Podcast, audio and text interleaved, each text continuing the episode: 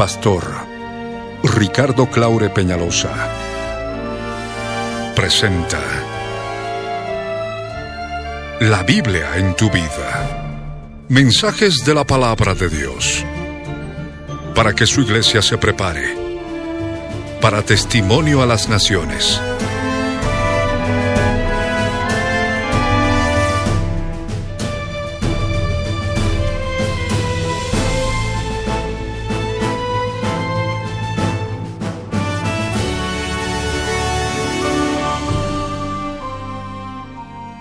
El mensaje de hoy titula Pentecostés en tu vida.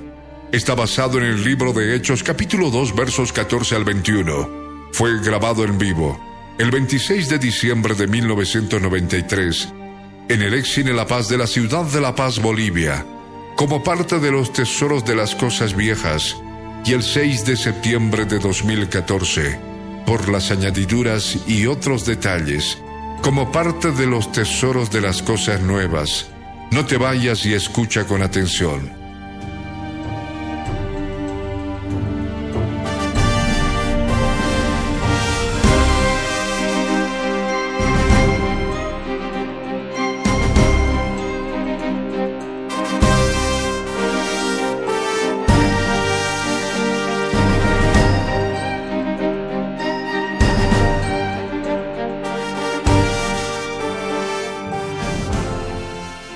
¿Cuántos sienten el gozo del Señor en este día? Amén. Amén. A su nombre. No, este lugar tiene que reventar. Amén. Este lugar tiene que sacudirse por el poder del Espíritu Santo que se derrama a través de todos y cada uno de nosotros que le damos la gloria al Dios del cielo. Amén. A su nombre. Aleluya, está mejor que gozo. A su nombre. A su nombre. A su gloria. ¿Quién vive? ¿Quién salva? ¿Quién sana? ¿Quién liberta? ¿A quién esperamos? Demos un aplauso a nuestro rey. Aleluya. Aleluya. Te alabamos, Señor. Te adoramos, Dios, por sobre todas las cosas. Aleluya. Gloria a Dios. En el nombre de Jesús. Aleluya. Gloria a Dios. Ahora sí, en ese gozo del Espíritu, en la presencia del Señor, vamos a entrar a lo que es el mensaje de la palabra. Quiero pedirte que abras tu Biblia en Hechos de los Apóstoles, capítulo 2, versos 14 al 21.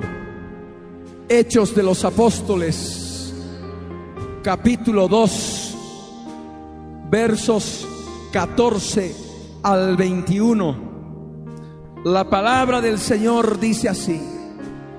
Entonces Pedro, poniéndose en pie con los once, alzó la voz y les habló diciendo, varones judíos y todos los que habitáis en Jerusalén, esto os sea notorio y oíd mis palabras, porque estos no están ebrios como vosotros suponéis, puesto que es la hora tercera del día mas esto es lo dicho por el profeta Joel. Y en los postreros días, dice Dios, derramaré de mi Espíritu Santo sobre toda carne, y vuestros hijos y vuestras hijas profetizarán, vuestros jóvenes verán visiones, y vuestros ancianos soñarán sueños. Y de cierto, sobre mis siervos y sobre mis siervas en aquellos días, derramaré de mi Espíritu Santo y profetizarán, y daré prodigios arriba en el cielo y señales abajo en la tierra, sangre y fuego y vapor de humo. El sol se convertirá en tinieblas y la luna en sangre antes que venga el día del Señor grande y manifiesto. Y todo aquel que invocare el nombre del Señor será salvo. Amén. Cerremos nuestros ojos y oremos al Dios Todopoderoso. Agacha tu rostro y entre la presencia del Señor. Y tú que nos escuchas a través de la radio, también es importante que en este momento dejes de hacer cualquier cosa que hayas estado haciendo. En este momento cierra tus ojos, agacha tu rostro y ora con todos nosotros en el poder del Espíritu Santo, por cuanto vas a recibir palabras de vida eterna, palabras que van a transformar tu vida, palabras del poder del Espíritu Santo. Oremos todos. Padre amado, Padre Santo, en el nombre de Jesús, en este día, quiero adorarte. Quiero darte gracias por tu misericordia. Señor Santo, Todopoderoso Dios, en el nombre de Jesús, quiero que me abras el entendimiento y me reveles por tu Espíritu Santo esta palabra que acabamos de leer. Señor Santo, ayúdame a conocer con tu sabiduría lo que está escrito para mi vida, para este tiempo en que estamos leyendo tu palabra. Gracias Señor, gracias Dios, porque tú abres puertas cada vez más grandes para llevar tu palabra, para llevar tu evangelio, evangelio del reino, en el nombre de Jesús. Gracias Señor, gracias Padre, en el nombre de Jesús. Amén, amén. En completa reverencia y en completa comunión con el Dios Todopoderoso Vamos a compartir esta palabra que muchos, muchos ya conocemos. Hechos de los Apóstoles capítulo 2 nos habla de la venida del Espíritu Santo.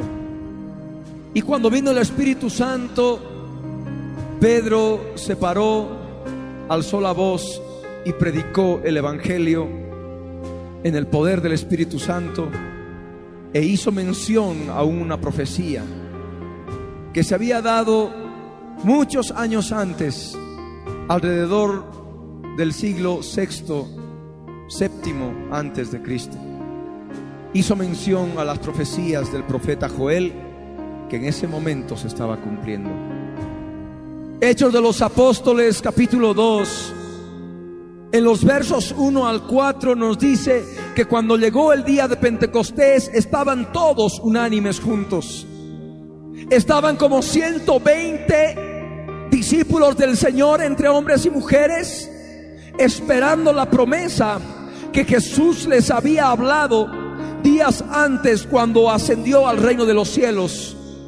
En otras palabras, 40 días después de que había muerto en la cruz del Calvario ya que había muerto y resucitado. Y ellos estaban allí en el aposento alto, estaban orando. Era un día 6 de Sivan, era el día sexto del tercer mes del calendario hebreo. Y ese día, conforme al calendario religioso hebreo, en Jerusalén se estaba festejando una de las fiestas anuales que Dios había instituido conforme a la ley de Moisés, la fiesta de Pentecostés. La fiesta de Pentecostés se desarrollaba 50 días después de la Pascua, 50 días después del día de reposo pascual, y cae siempre en día 6 de Sivan, 6, sexto día del tercer mes del calendario hebreo. Seguramente en aquellos días todos aquellos hebreos estaban llegando de diferentes partes a Jerusalén para festejar la fiesta. Todos estaban ya con sus preparativos para festejar la fiesta, para presentar los primeros frutos de la cosecha del trigo. Y ese día fue justamente en que los discípulos del Señor estaban orando, estaban clamando unánimes. No estaba uno por allí, otro por allí otro por allí. Estaban todos unánimes juntos, conforme nos dice la palabra en Hechos 2, verso 1. Y de repente vino del cielo, vino de la misma presencia de Dios, vino del reino de Dios mismo, de su trono, vino un estruendo como de un viento recio que soplaba. Y dice la palabra que este viento llenó toda la casa. Llenó toda la casa donde ellos estaban sentados. Ellos estaban sentados, estaban unánimes juntos. Y de repente se estruendo el día de Pentecostés. Un viento recio, un viento terrible que soplaba, el cual llenó toda la casa. Y dice la palabra, se les aparecieron, se les aparecieron lenguas, idiomas repartidos como de fuego. Fuego por aquí en uno, fuego por aquí en otro, en otro, en otro, en otro, en otro, en otro. Ahí estaba esas lenguas repartidas como de fuego. En ese fuego en el sentido espiritual no era más que las lenguas que el Espíritu Santo estaba derramando sobre cada uno de ellos. Por eso la palabra nos dice que se asentaba sobre cada uno de ellos en el verso 3. Y dice claramente en el verso 4 que fueron todos llenos del Espíritu Santo. Porque el Espíritu Santo estaba en ese estruendo. El Espíritu Santo estaba en ese viento recio que soplaba, el cual llenó toda la casa. El Espíritu Santo llenó a cada discípulo, llenó a cada uno de esos 120 que estaban orando unánimes juntos, esperando la promesa de Jesús. Amén. Amén. ¿Cuál promesa de Jesús? En Hechos de los Apóstoles capítulo 1, en el verso 5, Jesús les dice, porque Juan ciertamente bautizó con agua mas vosotros seréis bautizados con el Espíritu Santo dentro de no muchos días.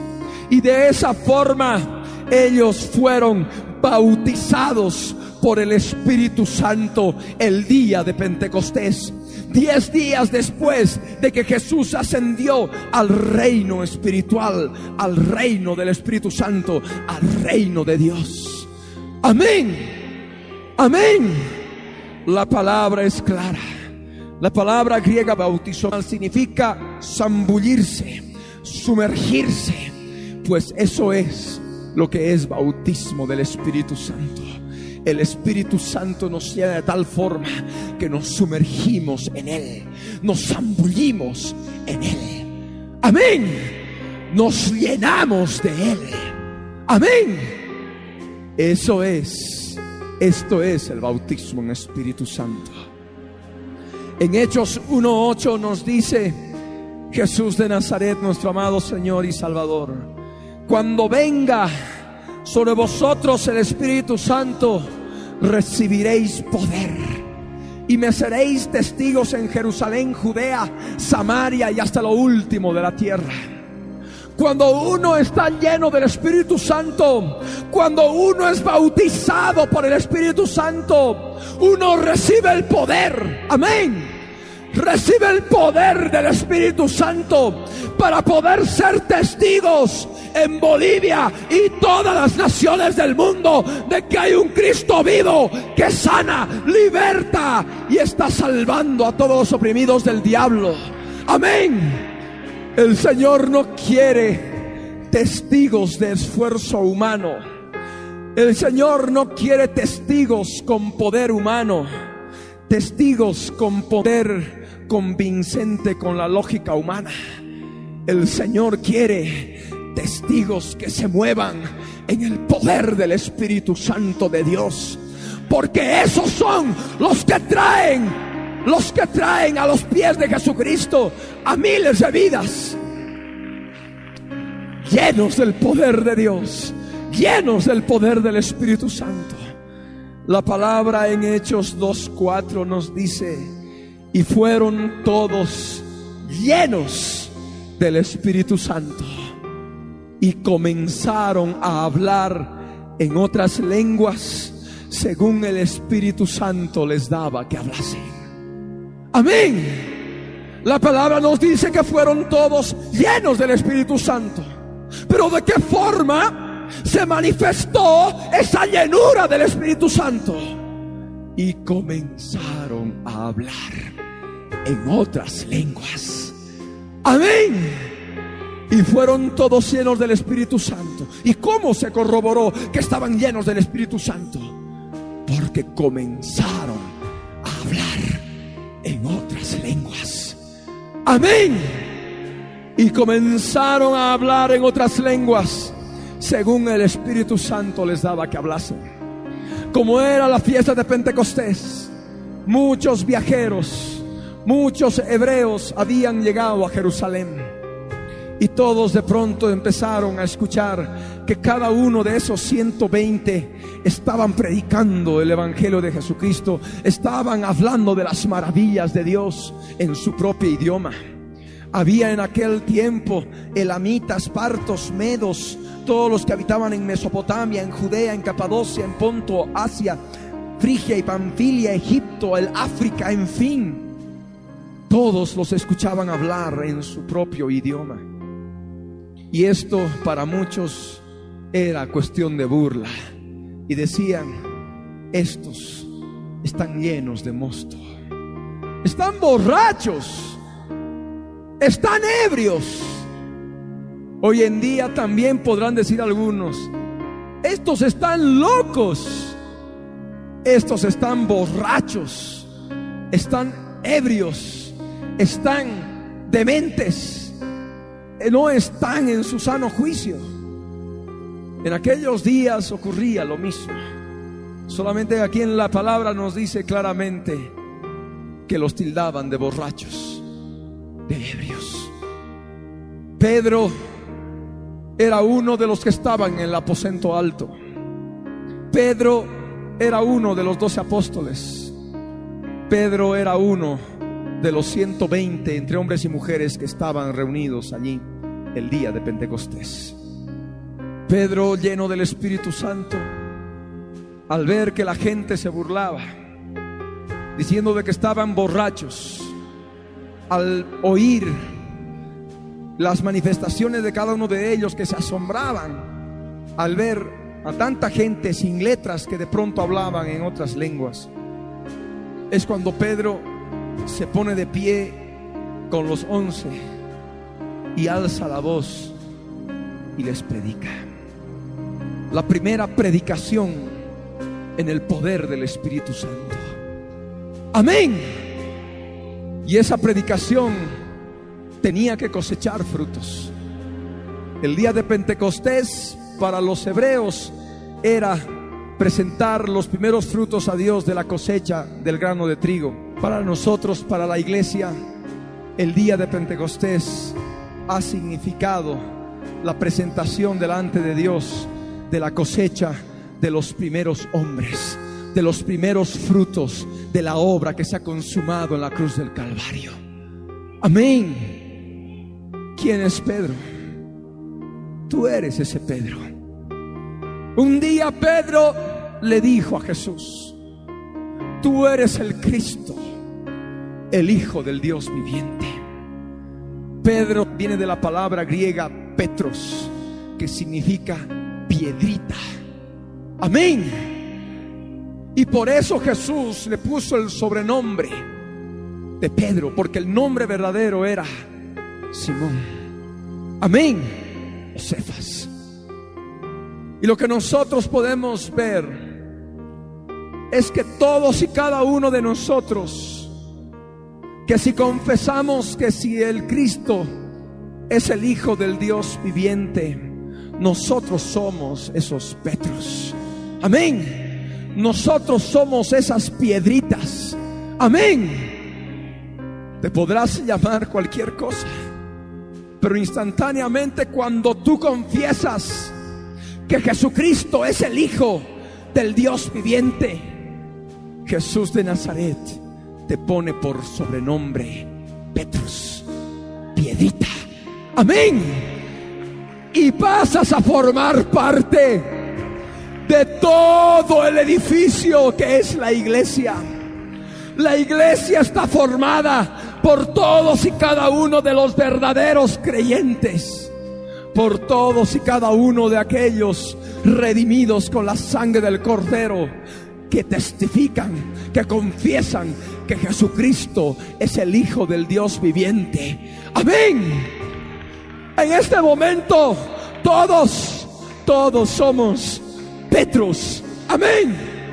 Tú eres Petros. Tú eres Petros. Todos, inclusive los que me escuchan allí, los que son cristianos redimidos con la sangre del Cordero y confiesan que Jesucristo es el Hijo del Dios viviente, son Petros, son piedritas. Amén. Y una piedrita al lado de la otra piedrita. Y la otra piedrita al lado de la otra piedrita.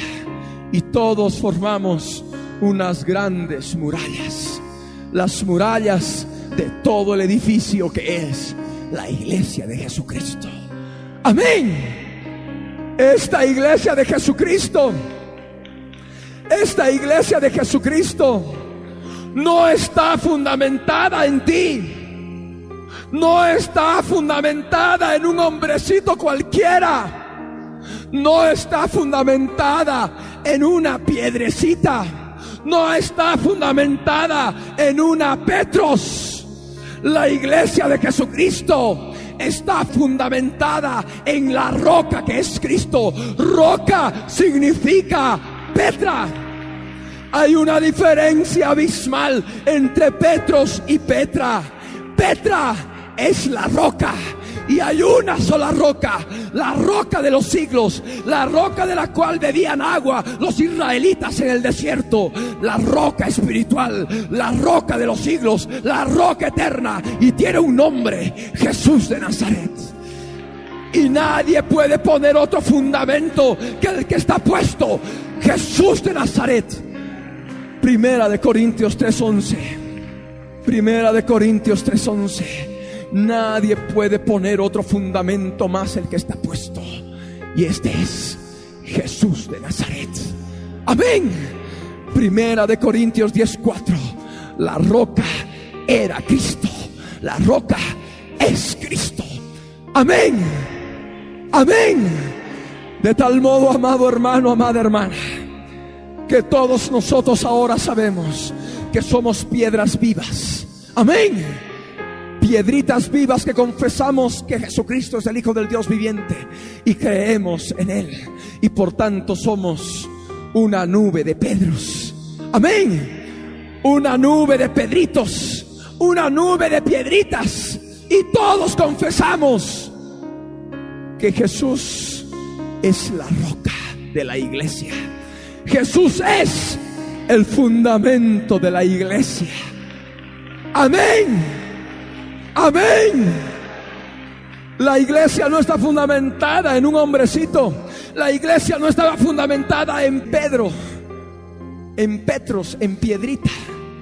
Jesús le dijo claramente a Pedro, de cierto te digo que tú eres Pedro, cuando él confesó que era el Cristo del Hijo del Dios viviente.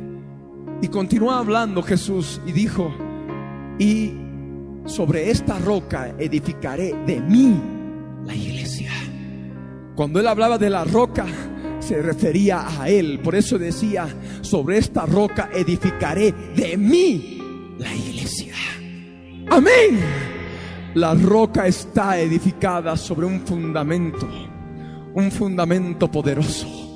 Y este es la roca de los siglos, Jesús de Nazaret. Amén. Petros o Pedro era una piedrita tan imperfecta que días después lo negó tres veces. ¿Verdad? Era falible. Pedro era falible.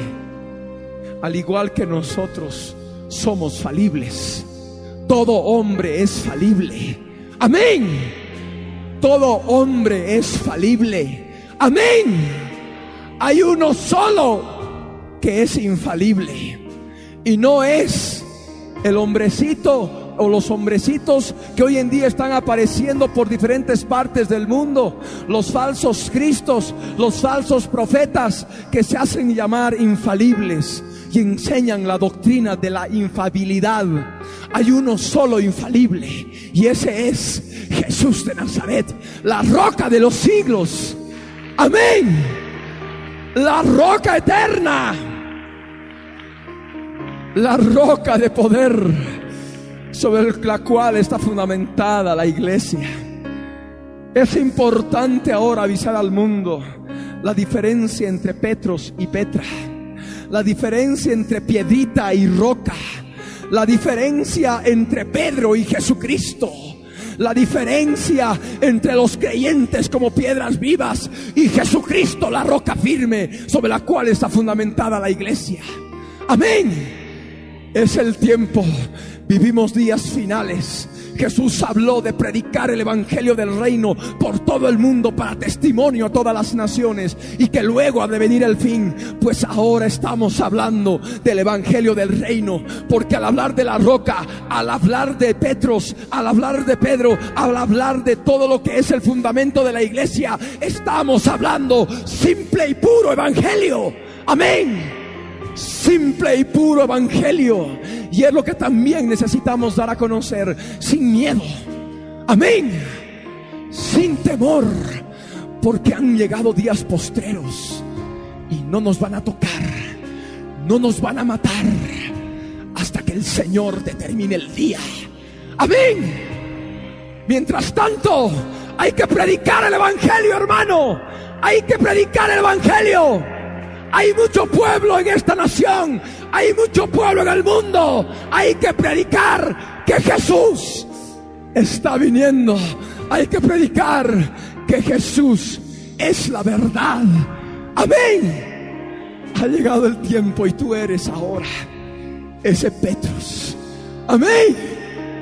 Tú eres ese Pedro, hermano. Tú eres esa piedrita, hermana. Amén. Amén. ¿Qué es lo que hizo Pedro? Cuando aquel día de Pentecostés vino el Espíritu Santo y derramó poder. Dice la palabra en el verso 14 de Hechos de los Apóstoles capítulo 2 que Pedro se puso en pie con los y alzó la voz. Y eso es lo que tú tienes que hacer. Tienes que dejar de estar sentado. Amén. Tú eres un Pedro. Tú tienes que ponerte de pie. Amén. Tú tienes que levantarte. Tú ya no puedes estar sentado. Ya no puedes estar adormilado. Tú tienes que ponerte de pie. Pero no solo. Tienes que ponerte de pie con la doctrina apostólica. Pedro se paró con los otros once. Con él eran doce. Amén. En ti tiene que estar la doctrina apostólica. Y con esa doctrina apostólica te tienes que poner de pie. Te tienes que levantar. Pero no solamente te tienes que poner de pie y quedarte ahí callado. Pedro alzó la voz. Y tú tienes que alzar la voz en cuello. Amén. Tienes que alzar la voz en cuello. La iglesia de ahora tiene que predicar el Evangelio. Amén. La iglesia tiene que dejar de estar sentada. La iglesia formada por piedras vivas tiene que levantarse y esta nación tiene que ser conmovida no por la vida de algunos hombres, sino por la vida de todas las piedras vivas, de todos los creyentes, de todos los redimidos con la sangre del cordero. En cada esquina, en cada lugar, tiene que haber cristianos predicando, aleluya que Jesucristo es el Hijo del Dios viviente. Aleluya, Razama. El Señor viene, el Señor viene. El Dios Todopoderoso está a las puertas. Es el momento. Tú tienes que levantarte. Amén. Y alzar la voz. Y tienes que hablarles. Amén. Dice la palabra que Pedro les hablaba. Diciendo. Amén. Tú tienes que hablarles. Amén. Tienes que utilizar tu boca para hablar. Si no abres tu boca, no va a pasar nada. Amén. No más agente 007 del cristianismo. Tienes que hablar. Amén. Tienes que testificar con poder de lo que Jesús ha hecho en tu vida. No calles. Habla ahora. Es el tiempo. Nadie, nadie podrá hacernos daño. Nadie podrá tocarnos. Hay una palabra bien clara en Hechos de los Apóstoles capítulo 18, versos 9 y 10. Una palabra que Dios le dio a Pablo en una visión y le dijo, no temas, sino habla y no calles, porque yo estoy contigo y ninguno pondrá sobre ti la mano para hacerte mal, porque yo tengo mucho pueblo en esta ciudad. Amén. Es una palabra para tu vida. Es una palabra para todos nosotros. No temas, sino habla y no calles. Amén. Es palabra del Señor. No temas, sino habla y no calles, porque yo estoy contigo, te dice el Señor. No temas, sino habla y no calles, porque yo estoy contigo. Recuerda, tú eres templo del Espíritu Santo. Recuerda, tienes Dios mismo habitando en tu interior, en Cristo Jesús. No temas, sino habla no calles porque yo estoy contigo. Y su promesa. Y ninguno. Vivimos días de evangelismo mundial. Nadie podrá tocarnos. Ninguno pondrá sobre ti la mano para hacerte mal. Amén. Ninguno pondrá sobre ti la mano para hacerte mal. Porque yo tengo mucho pueblo en esta ciudad. Tengo mucho pueblo, un pueblo para su nombre en esta tierra, en esta generación. Amén. No temas, ninguno pondrá sus manos para hacernos mal. Porque el Señor en este tiempo está abriendo puertas para que el Evangelio se predique por todo el mundo, para testimonio a todas las naciones. Amén. Hace algún tiempo me comentaba un hermano ya bastante entrado en edad y me decía, lo que veo ahora del Señor, lo que está haciendo con su evangelio, no solamente aquí en Bolivia, sino en todo el mundo, es algo que me llena de gozo. Porque yo me he convertido cuando era muy, muy joven. Y me acuerdo que cuando salíamos a predicar en las calles, en Cochabamba, en La Paz, la gente alzaba piedras y nos apedreaba y nos perseguían y no podíamos predicar el Evangelio. Lo que ahora veo que está ocurriendo es simplemente es la voluntad de Dios, es la mano de Dios.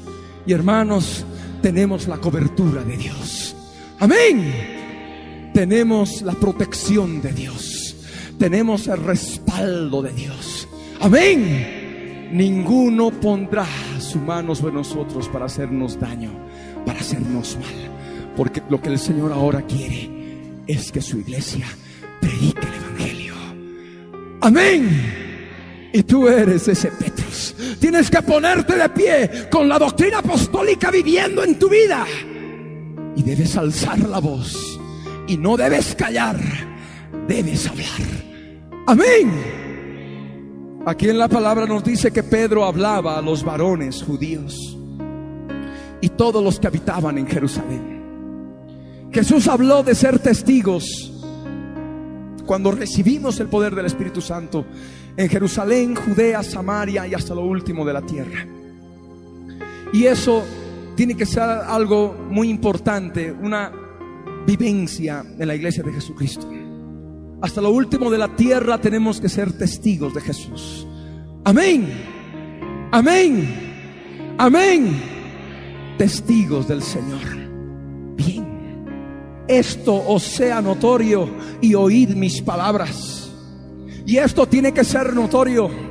El derramamiento del Espíritu Santo que se está derramando aún hoy en día sobre toda carne debe hacerse notorio sobre todas aquellas vidas que no conocen al Señor. Amén. Hay mucha gente que tiene miedo, dice, no, se van a asustar solamente entre nosotros, no hay que hacerlo público, no hay que manifestarlo. Pues no, el derramamiento del Espíritu, por más de que digan que estemos borrachos, por más de que digan de que estemos locos, por más de que digan que estemos dementes, nosotros tenemos que mostrar el poder de Dios, del Espíritu Santo, y no debemos ocultar, no debemos callar, debemos manifestarlo.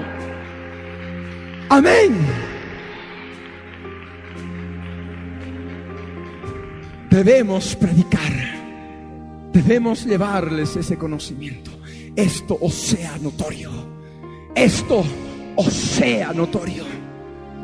Hace algún tiempo leía en una revistita Noticias de Israel un artículo de un judío alemán que afirmaba que a los judíos había que dejarlos en paz, que había que dejar de predicarles, porque era definitivamente perder el tiempo, por cuanto ellos iban a conocer al Mesías en su segunda venida después de la manifestación de la bestia, del anticristo, y que era verdaderamente perder el tiempo. Había que dejarlos, había que respetar el judaísmo.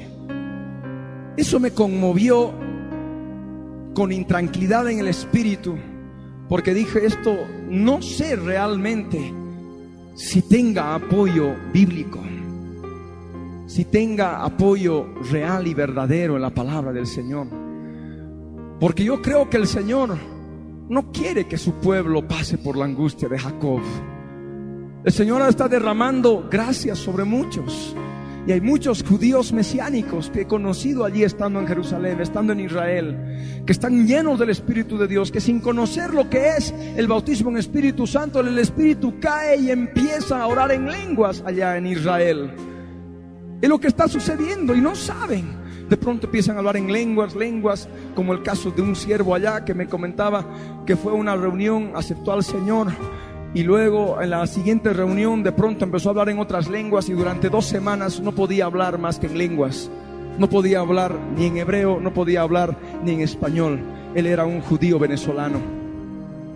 Y ocurre así con muchas vidas. Yo decía, pero ¿por qué este hermano en este artículo? Prohíbe a los cristianos que dejen de molestar a los judíos.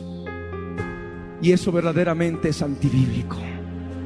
¿A quién se refirió Pedro cuando empezó la predicación? Varones judíos. Amén.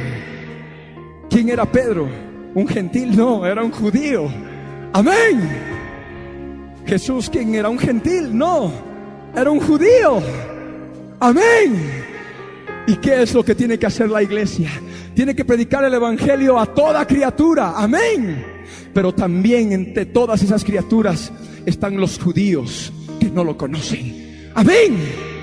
Por eso ahora nosotros también tenemos que proponernos predicarles el Evangelio a todo aquel remanente judío que hay aquí en La Paz y en Bolivia.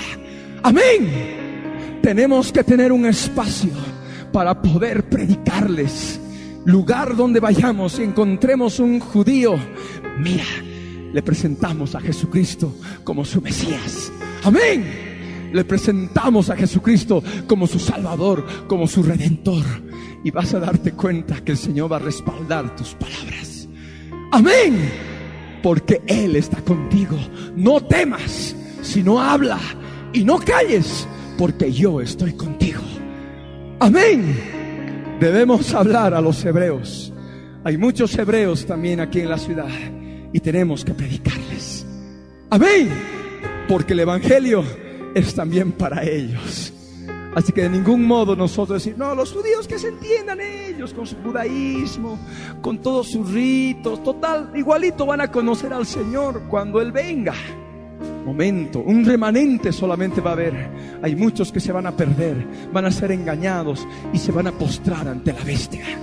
Se van a postrar ante el anticristo y van a perderse. Ahora estamos en tiempo de gracia. Y la salvación que el Señor está dando es para todos, para judíos y griegos, para judíos y gentiles, para libres y esclavos. Amén. porque para Dios no hay acepción de personas. Amén. Así que ahora es el momento, hermano, de que tú disiernas esta palabra. El apóstol Pedro, ¿qué decía?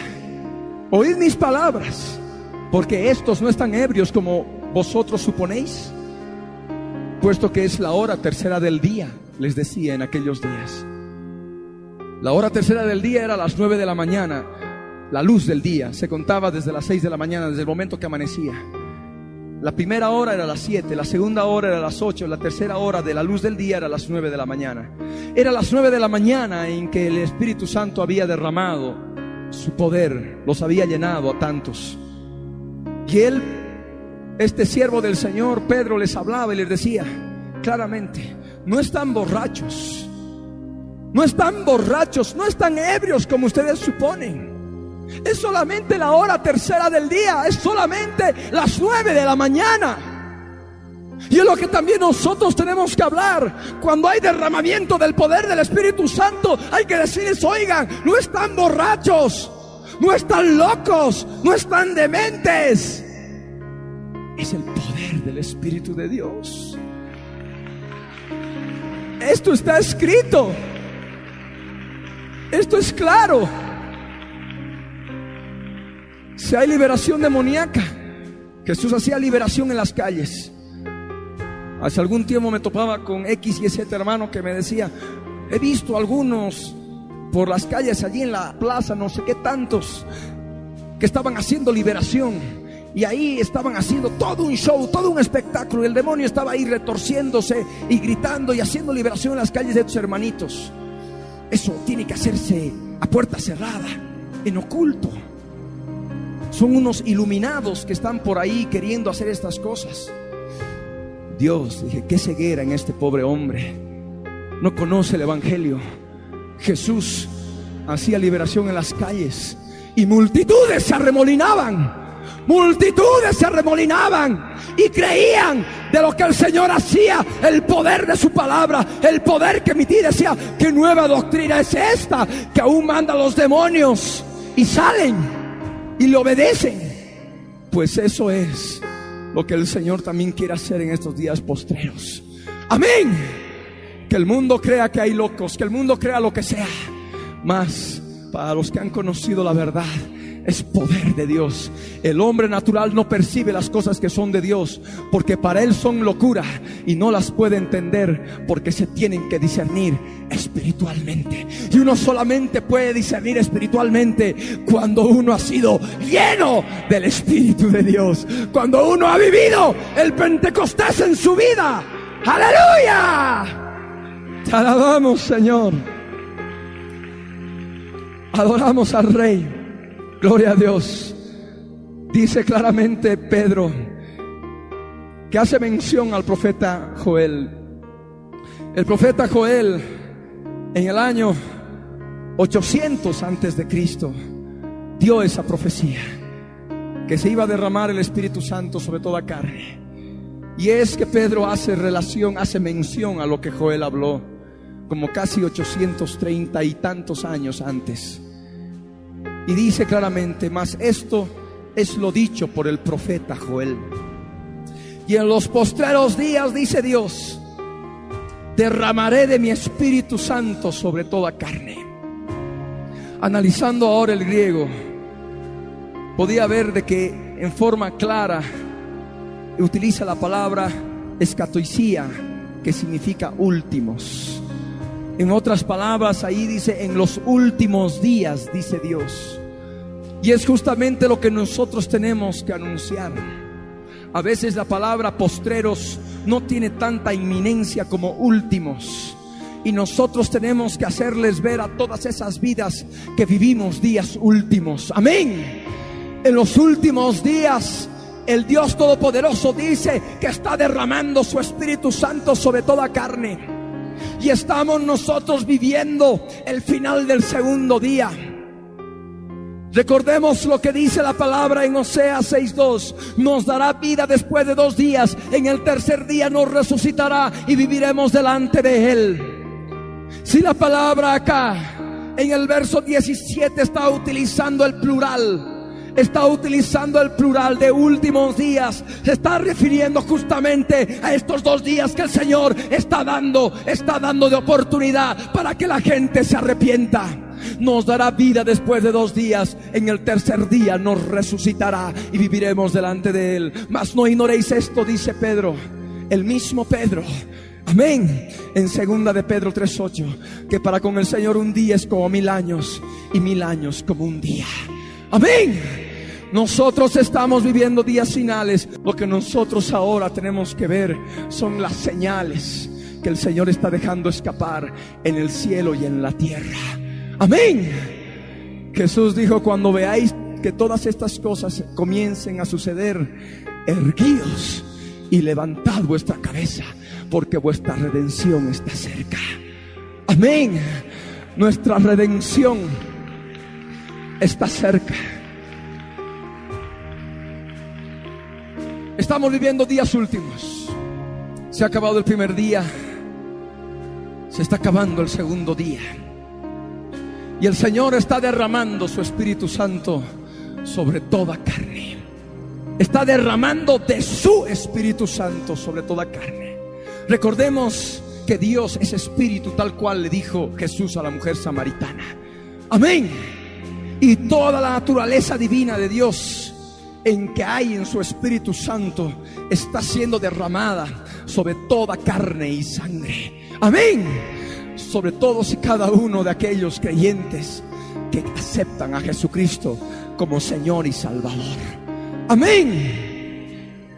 Jesús empezó a predicar el Evangelio diciendo, arrepentíos, porque el reino de los cielos se ha acercado. Amén. También la palabra nos habla que cuando Nicodemo fue a hablar con Jesús, Jesús le dijo, de cierto, de cierto te digo, que el que no nace de nuevo no puede ver el reino de Dios. ¿Verdad? No puede ver el reino de Dios. Mucha gente lo toma, cuando me muera voy a ver el reino de Dios. No, Señor. Se puede ver el reino de Dios en esta tierra. Amén. Se puede ver el reino de Dios cuando uno se arrepiente de sus pecados. Amén. Uno empieza a moverse en el reino del Espíritu Santo cuando es redimido con la sangre del Cordero y empieza a llevar una vida espiritual, una vida llena de poder, una vida llena de unción. Aleluya. Una vida llena de sabiduría del Espíritu Santo. Vida espiritual. Es ahí donde al cristiano le es revelado que así como hay un mundo terrenal, en el cual nos movemos con este cuerpo de carne y sangre, también hay un mundo espiritual. Amén. Un mundo paralelo. Amén. Un mundo paralelo. Un mundo espiritual. Un reino del Espíritu Santo. Amén. En el cual Jesús es rey. Amén. Jesús es nuestro rey. Rey de reyes y Señor de señores. Un reino espiritual en que hay misericordia. Un reino espiritual en que hay paz. Un reino espiritual en que hay perdón de pecados. Un reino espiritual en que hay liberación. Un reino espiritual en que hay milagros. Un reino espiritual en que hay sanidades. Un reino espiritual del poder de la fe de Dios en Cristo Jesús. Un reino espiritual en el cual podemos hablar en lenguas. Un reino espiritual en el cual se interpretan las lenguas un reino espiritual en el cual hay profecía, hay discernimiento de espíritus, hay palabra de ciencia, hay palabra de sabiduría. Amén. Amén. Un reino del Espíritu Santo. Amén. Reino de Jesucristo. Esto es lo que el Señor tiene para sus hijos. Cosas que ojo no vio, ni oído oyó ni han subido en corazón de hombre, son las que Dios ha preparado para los que le aman. Pero Dios nos las reveló a nosotros por el Espíritu Santo, porque el Espíritu Santo todo escudriña, aún lo profundo de Dios. ¿Y en donde nos revela? En nuestro espíritu. Amén. Porque quién sabe las cosas del hombre, sino el espíritu del hombre que está en él. Así tampoco nadie conoció las cosas de Dios, sino el Espíritu Santo de Dios. Y nosotros no hemos recibido el Espíritu del mundo, sino hemos recibido el Espíritu Santo que proviene de Dios para que sepamos espiritualmente lo que Dios nos ha concedido. Lo cual también hablamos no con palabras enseñadas por sabiduría humana, sino con las que enseña el Espíritu Santo, acomodando lo espiritual a lo espiritual. Amén. En cambio, el hombre natural no percibe las cosas que son de Dios, porque para él son locura. Están borrachos, No las puede entender, porque se han de discernir espiritualmente. Demos un aplauso al Rey. Aleluya. Que clare su palabra.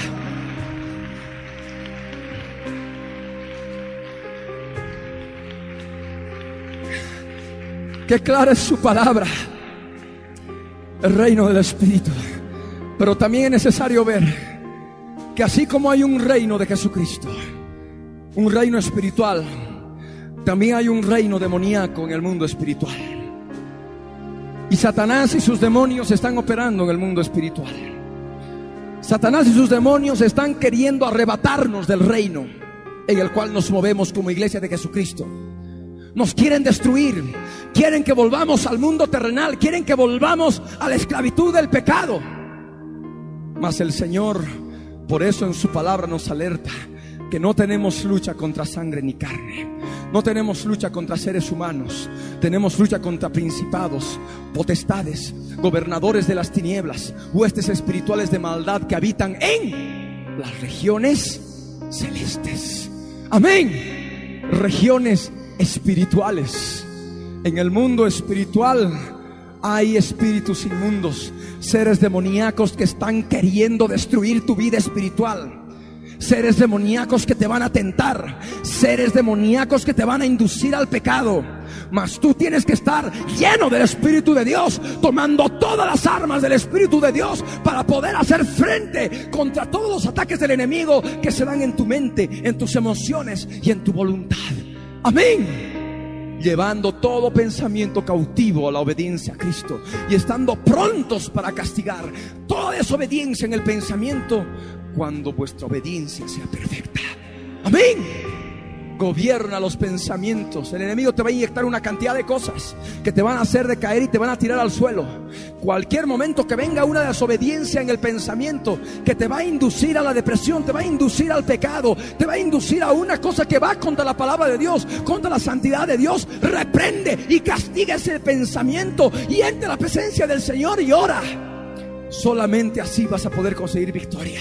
Amén. Estando prontos para castigar toda desobediencia cuando vuestra obediencia sea perfecta. Amén. Solamente la obediencia perfecta en el pensamiento te va a permitir llevar una vida de victoria. Amén.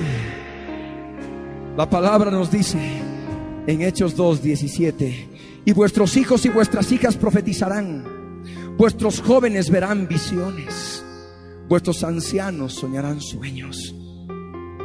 Ahí están manifestaciones del Espíritu de Dios. Amén. Profecía. El don de profecía no es más que un modo en que Dios, en su reino espiritual, habla con su pueblo. Amén. También en la palabra vemos visiones. Vuestros jóvenes verán visiones. Las visiones en la iglesia de Jesucristo son normales. Y esas visiones son otra forma que el Espíritu de Dios utiliza para poder hablar con su pueblo. Amén. Y de la misma forma los sueños. Los sueños son otra forma en que el Señor habla con su pueblo. De tal modo que reconocemos que los sueños, que las visiones, la profecía son puertas de acceso al mundo espiritual. Amén. Amén. Son puertas de acceso al reino espiritual, al reino del Espíritu Santo. Amén. Jacob, conforme nos relata Génesis 28, tuvo un sueño en Betel. Soñó que una escalera estaba apoyada en tierra y su cúspide llegaba al cielo. Y de esa escalera subían ángeles y descendían ángeles. Y al final de la escalera estaba el Dios Todopoderoso, Yahvé, el yo soy el que soy. Y ahí, en un momento determinado, el Dios eterno le habla a Jacob, le dice, yo soy Yahvé, el Dios de Abraham, de Isaac y Jacob, y le da una promesa. Jacob considera que el lugar era bendito y le llama Betel, casa de Dios. Mas nosotros ahora comprendemos, conforme a la palabra en esta dispensación del Espíritu, que los sueños no son más que escaleras al mundo espiritual. Amén. Al reino del Espíritu Santo. Amén. Amén. Y mediante los sueños, muchas veces el Señor nos habla. En forma más clara, mediante los sueños, el Señor nos habla. Amén. Bien, esto para muchos les ha resultado un dulce. Les ha resultado una bendición. ¿Por qué? Porque se les está dando aparentemente las condiciones para tener que creer que todos los sueños, todas las visiones, todas las profecías y todos los dones espirituales que puedan venir son del Espíritu de Dios. El Señor nos ha dado discernimiento de espíritus. Amén. Discernimiento espiritual. Amén. Amén. Satanás en su mundo espiritual es un gran imitador de las cosas de Dios. Amén. En el Tíbet sana mucha gente de cáncer. También con los cristianos se sana, el cáncer se va. ¿Qué diferencia hay? Una es la fuente del mal, otra es la fuente del bien. Amén. Uno se hace en el nombre de Jesús y otros en nombre de quién sabe quién, pero detrás está Satanás. Amén. Encontramos ahí una cantidad de revisterías, revistas, interpretación de los sueños, los sueños de cada día, interpretación de sueños, sueños. Satanás también en el mundo espiritual puede provocar sueños. Muchas gentes son sojuzgadas por sueños eróticos, sueños que los consumen inclusive durante la noche y al día siguiente no tienen fuerza para nada. Es un espíritu que provoca sueños eróticos.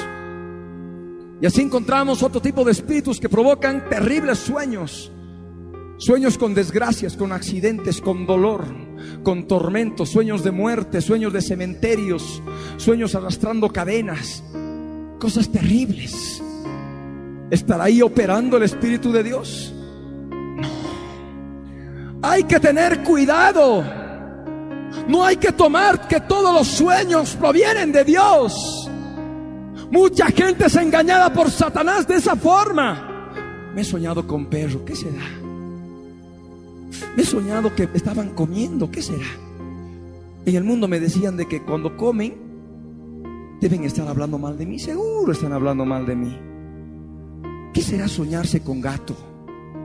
Dios, ¿qué es lo que está pasando? Los sueños, la interpretación de sueños que no provienen del Espíritu de Dios entran en el campo de la superstición. Amén, dicen, sí hermano, superstición. No hay que hacerle caso, por tanto es superstición, dirá alguno. Superstición significa culto a demonios, viene de la palabra griega deisidaimonia. Amén. Y a través de la creencia en todos esos sueños, amén, está rindiéndose culto a demonios.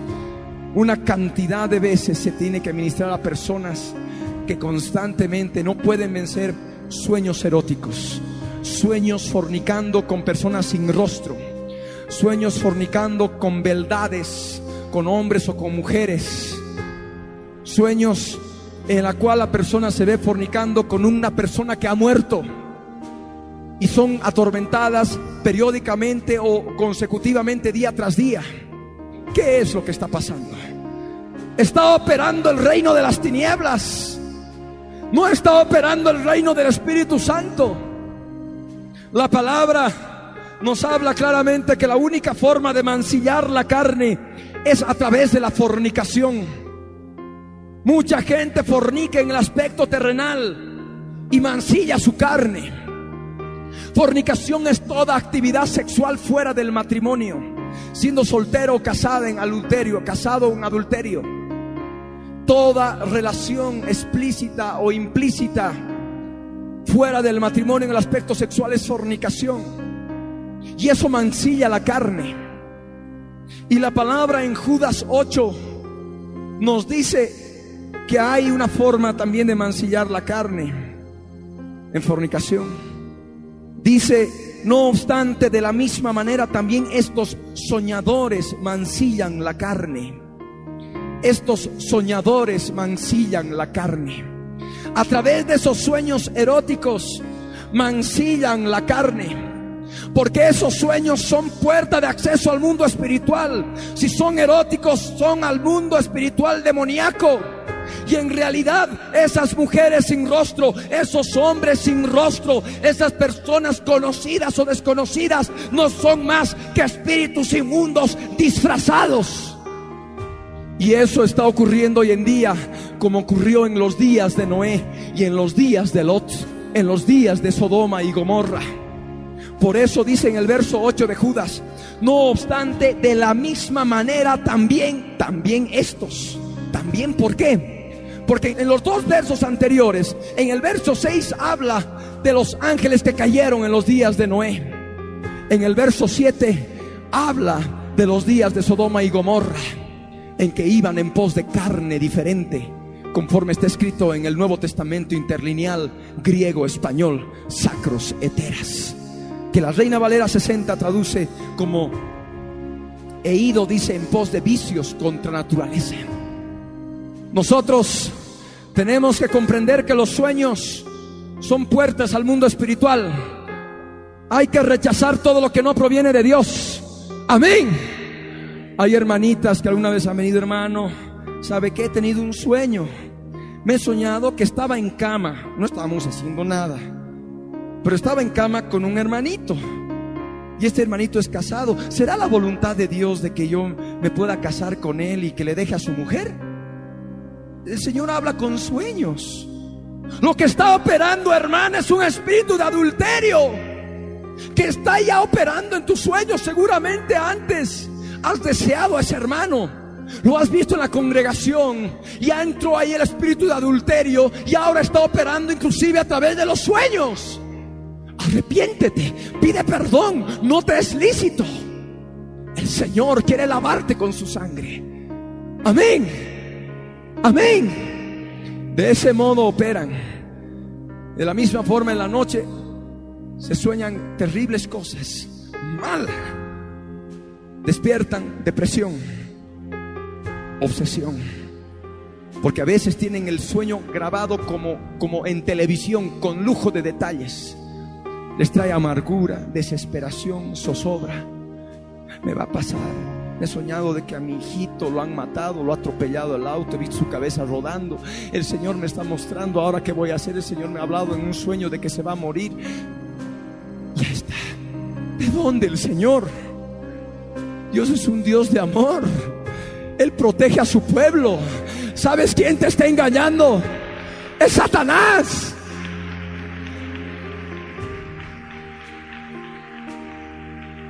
Es Satanás que está operando a través de eso. Así como existen los sueños eróticos como un espíritu inmundo o los soñadores que mancillan la carne, conforme a Judas 8. También existen otro tipo de espíritus que provocan diferentes tipos de sueños y atormentan la vida de las personas. Cuando se ministra, cuando la persona detecta y viene, viene pidiendo ayuda, pidiendo administración, en ese momento una oración sencilla. La persona renuncia en el nombre de Jesús ese sueño, renuncia a los espíritus inmundos que le han provocado ese sueño, renuncia a todos los espíritus que han entrado juntamente con ese sueño, depresión, amargura, desesperación, zozobra, falta de fe, incredulidad, dolor, desesperanza. Es lo que el enemigo quiere. Que no estén cristianos llenos del espíritu, bien armados en el poder del espíritu, sino quiere caídos, depresivos, te puedes dar cuenta que ese sueño ha venido de Dios. No ha venido del Espíritu de Dios. Amén. Los sueños de Dios son diferentes. Amén. Entonces cada día me tengo que soñar con Dios. La vida normal del creyente, del cristiano, es que tiene que pasar su noche en blanco, dormido y cero, ni un sueño toda la noche. Amén. Y cuando se sueña, el Espíritu de Dios le muestra algo importante que exhorta, consuela, edifica y hay visión de Él. Él mismo se revela, Él pone su sello. Él pone su sello en el sueño. Amén.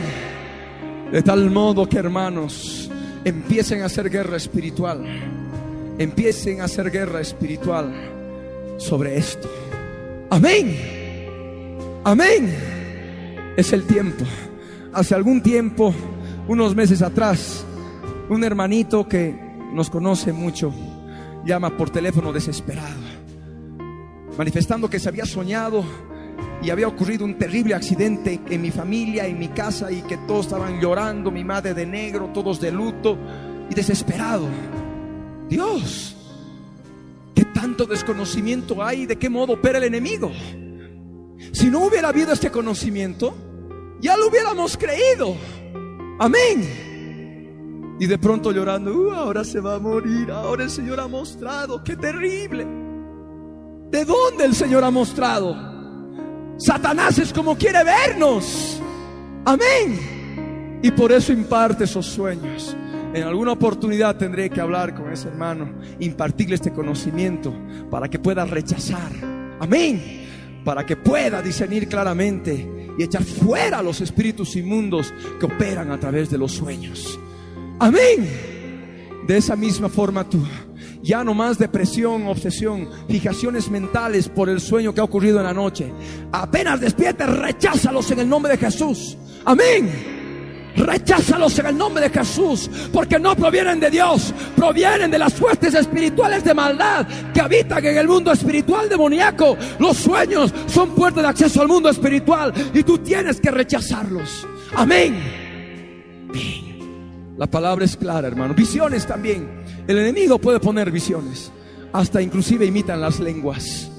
A tantas veces en liberaciones ha visto demonios que empiezan a orar en lenguas y no son más que lenguas demoníacas. Es necesario que haya discernimiento espiritual. Ahora esto alguno va a decir, ay, ahora yo no sé, mis lenguas por ahí son satánicas.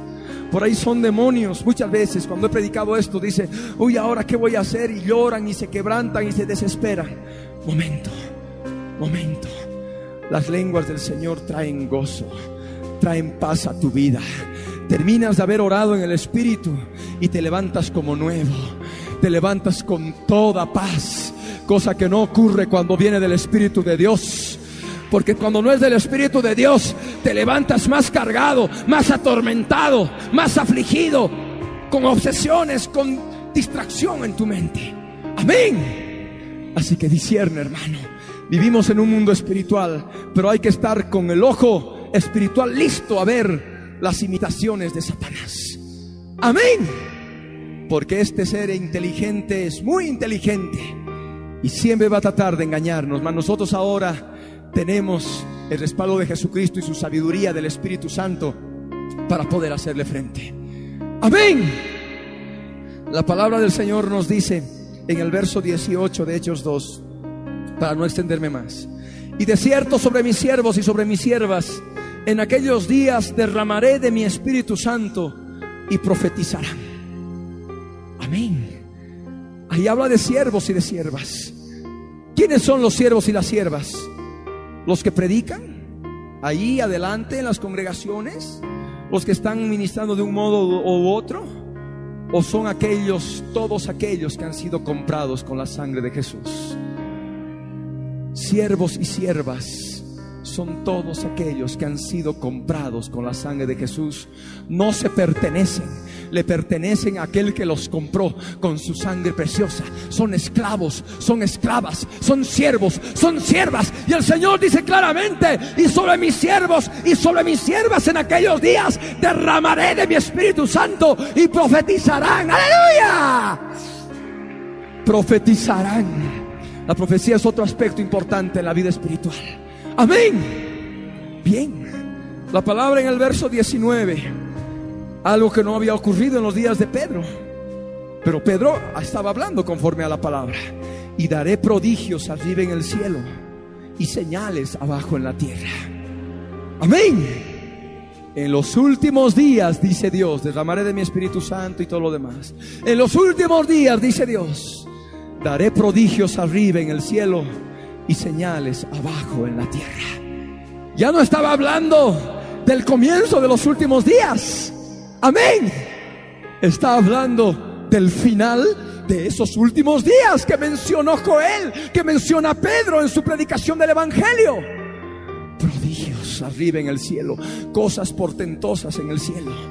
1987, una estrella, Sanduleac, desapareció ante la vista tónica de la humanidad. Por primera vez la explosión de una estrella fue observada a simple vista. Todos los observatorios del globo se pusieron en ese determinado lugar para poder fotografiar lo que había ocurrido. En 1989, otro hecho terrible. A la noche en Europa, cuando tenía que ser ya de noche, hubo luz. Una luz clara, una luz media verde, media azul, en lugares que nunca se había dado. ¿Qué pasó? El sol, conforme decían, se había vuelto loco. Una hiperactividad solar inusitada. Miles, miles de explosiones en el centro del sol miles de explosiones equivalentes a miles de bombas atómicas, de bombas de hidrógeno, explotaron y afectaron las telecomunicaciones en el globo, afectaron el funcionamiento de las computadoras, afectaron el funcionamiento de los porteros electrónicos para abrir los garajes, en fin, señales en el cielo. De la misma forma dice señales abajo en la tierra señales, terremotos. Jesús habló de terremotos en diferentes lugares, pestes, hambres, huracanes, la gente confundida a causa del bramido del mar y de las olas. Confundidas, terribles, con estrés. Hombres desfallecientes por el temor y la expectación de las cosas que sobrevendrán.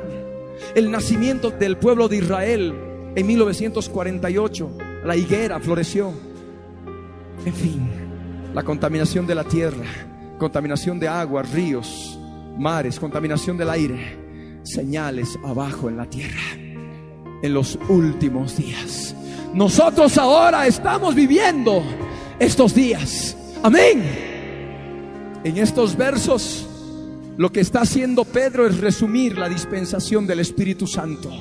Amén. ¿Cómo comenzó y continúa hasta el final? ¿Y qué ha de caracterizar el final de la dispensación del Espíritu Santo, de la edad del Espíritu Santo? En el verso 19 dice, sangre y fuego y vapor de humo el verso 20 dice, el sol se convertirá en tinieblas y la luna en sangre antes que venga el día del Señor grande y manifiesto. Pues de ese modo ha de terminar la dispensación del Espíritu. Antes que venga el día del Señor grande, temeroso, grande y temible. La palabra nos dice claramente que ha de haber sangre, ha de haber fuego, ha de haber vapor de humo sobre la tierra. El sol se ha de convertir en tinieblas y la luna se ha de convertir en sangre. Amén. Antes que venga el día del Señor. Entonces, ¿cuándo termina? Si nosotros escuchamos, el sol se convierte en tinieblas, la luna se convierte en sangre. Inmediatamente hacemos relación al sexto sello. Amén el sexto sello del Apocalipsis ha de dar punto final a la dispensación del Espíritu. El sexto sello del Apocalipsis nos habla del comienzo del día de la ira del Cordero. O lo que también el apóstol Pedro, mencionando las palabras del profeta Joel, hace mención y dice, antes que venga el día del Señor grande y manifiesto. Amén. Apocalipsis capítulo 6, versos 12 al 17 nos dice, miré cuando abrió el sexto sello, y aquí hubo un gran terremoto y el sol se puso negro como tela de silicio, y la luna se volvió toda como sangre. Amén. El sol se puso negro como tela de silicio, como tela de pelo de cabra negra. Amén. ¿Qué es lo que dijo Pedro? haciendo mención al profeta Joel, el sol se convertirá en tinieblas y la luna toda en sangre. Aquí Juan dice, y la luna se volvió toda como sangre. Están haciendo ambos mención del mismo evento profético. Amén. Amén. La palabra nos dice, y las estrellas del cielo cayeron sobre la tierra cuando la higuera deja caer sus higos, cuando es sacudida por un fuerte viento. Y el cielo se desvaneció como un pergamino que se enrolla, y todo monte y toda isla se removió de su lugar, y los reyes de la tierra, y los grandes, los ricos, los capitanes, los poderosos, se escondieron en las cuevas y entre las peñas de los montes, y decían a los montes y a las peñas, caed sobre nosotros y escondednos del rostro de aquel que está sentado sobre el trono y de la ira del cordero, porque el gran día de su ira ha llegado. Amén. El apóstol Pedro, haciendo mención a Joel, dice, antes el sol se convertirá en tinieblas, la luna se convertirá en sangre antes que venga el día del Señor. Pues bien, cuando ya la gente esté en las cavernas, la humanidad esté orando a las peñas de los montes para que caiga sobre ellos y metidas dentro de las cuevas, pues ese día habrá llegado el día del Señor el día de la ira del Cordero. Antes de eso, inmediatamente antes de eso, ¿qué sucederá? El sol se convertirá en tinieblas y la luna se volverá toda como sangre. Amén. El sol se pondrá negro como tela de silicio y la luna se volverá toda como sangre.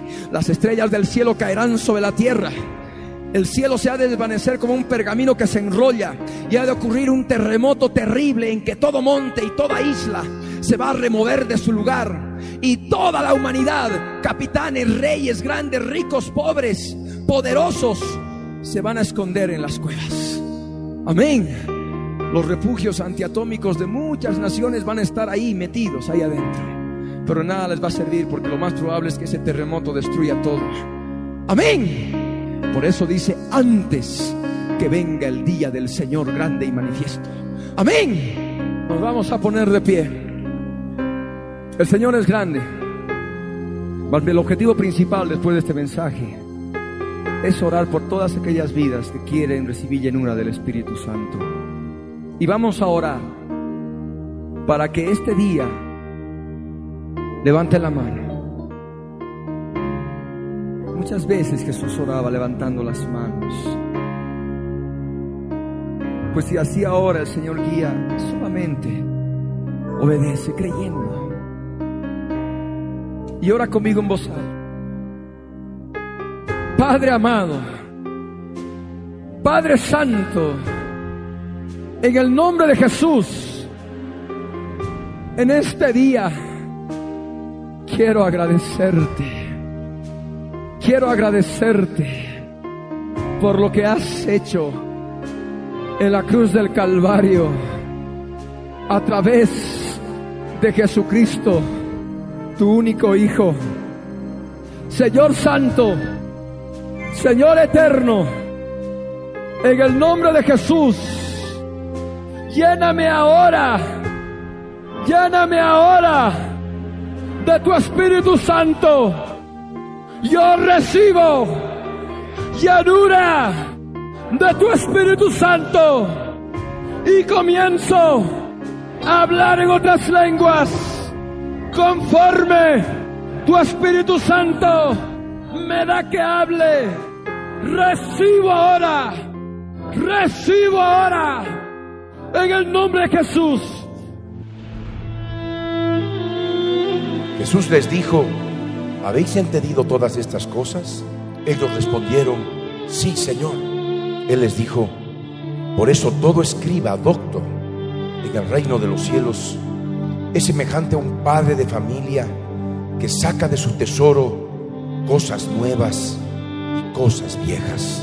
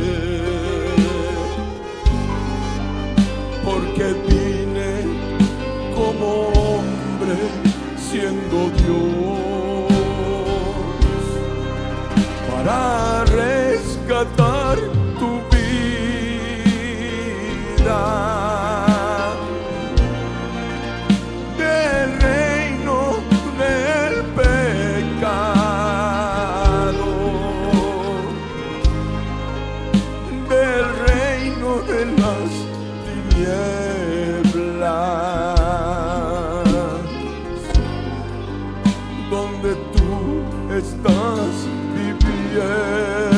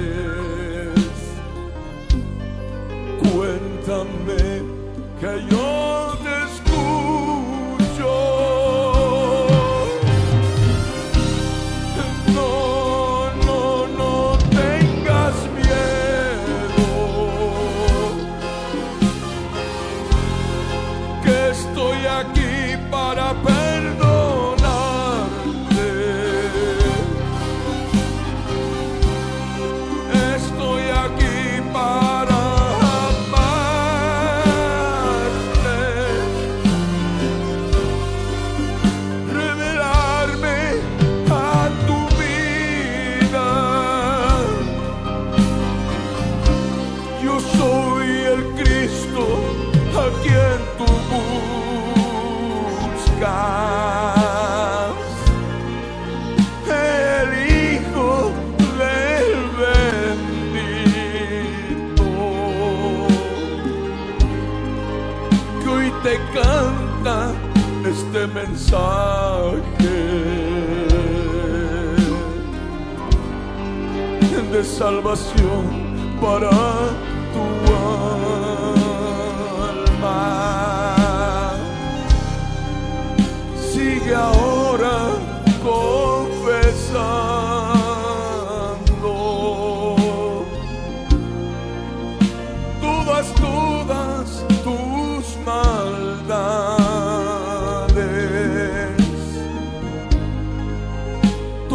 todas, tus iniquidades.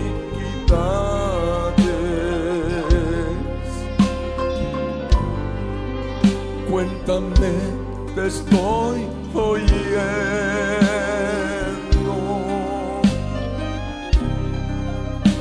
No temas, yo te amo.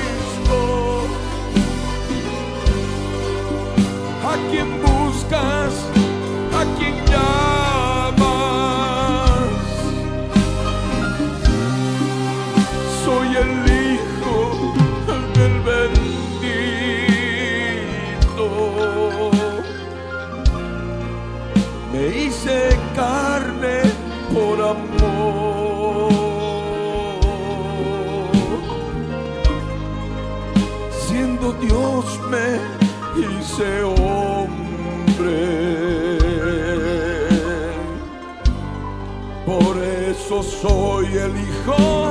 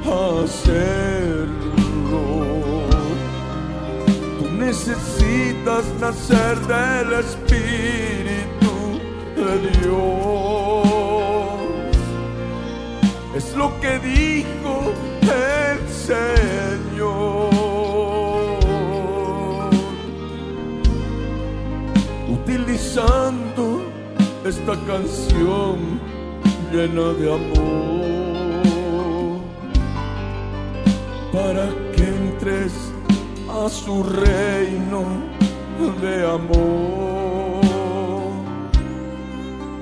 Dile ahora, mi Dios bendito,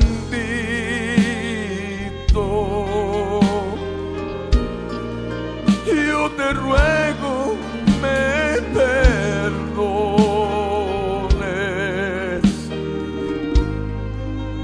hazme hacer de nuevo. Regenera mi espíritu, mi Señor. Yo quiero entrar a tu reino de amor. Quiero dejar este pecado. Yo te ruego que me aceptes, mi Dios amado. Hazme nacer de nuevo.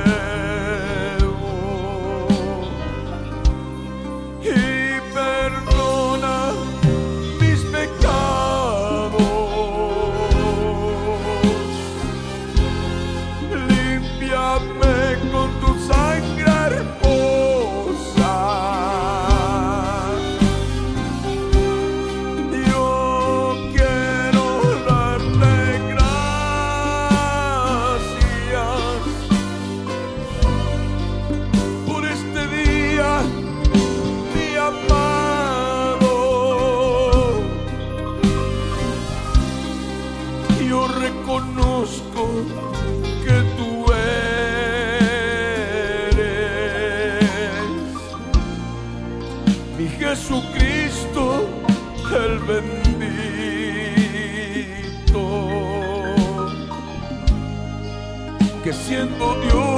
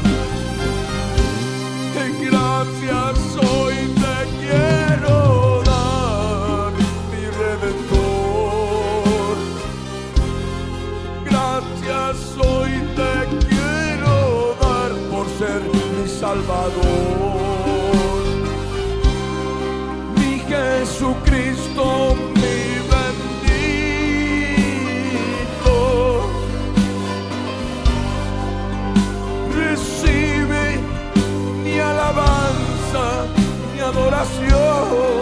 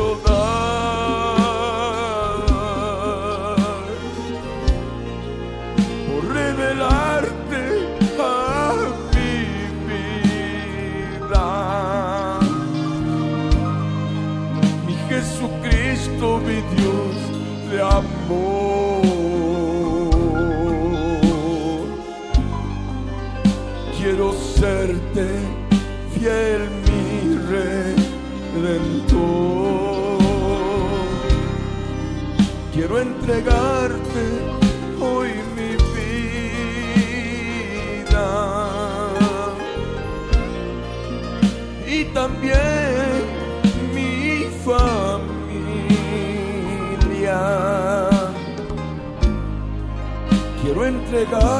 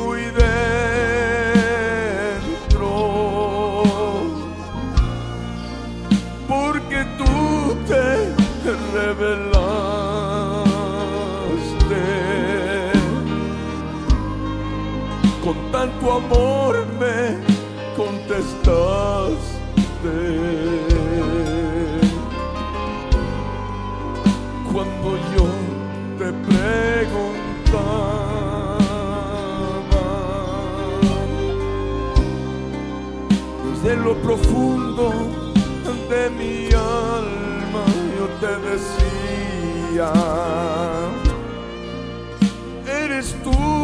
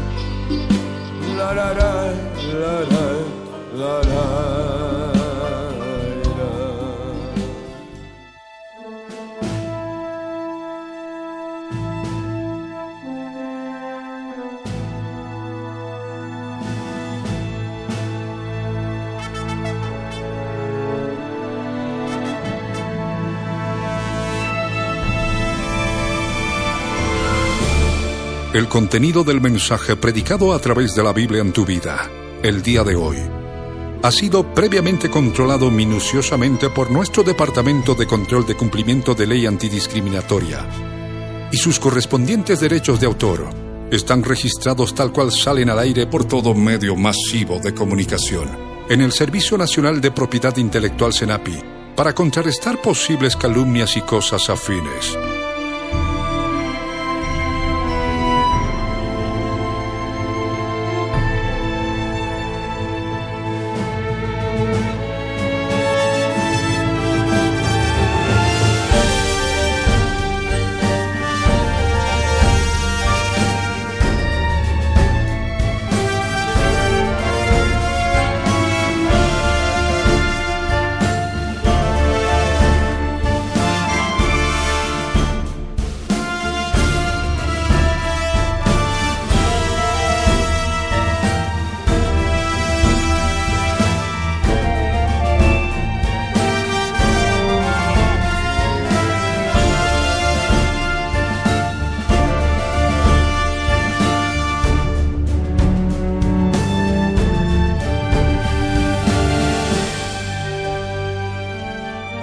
Pastor Ricardo Claure Peñalosa presentó La Biblia en tu vida. Mensajes de la palabra de Dios para que su iglesia se prepare para testimonio a las naciones.